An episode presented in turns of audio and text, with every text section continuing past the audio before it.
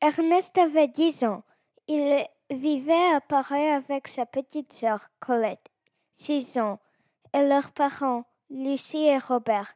Un matin de l'été 1939, tous les quatre prirent la place à bord de l'attraction familiale pour aller chez les parents de Lucie en Normandie, un voyage qu'ils faisaient chaque année.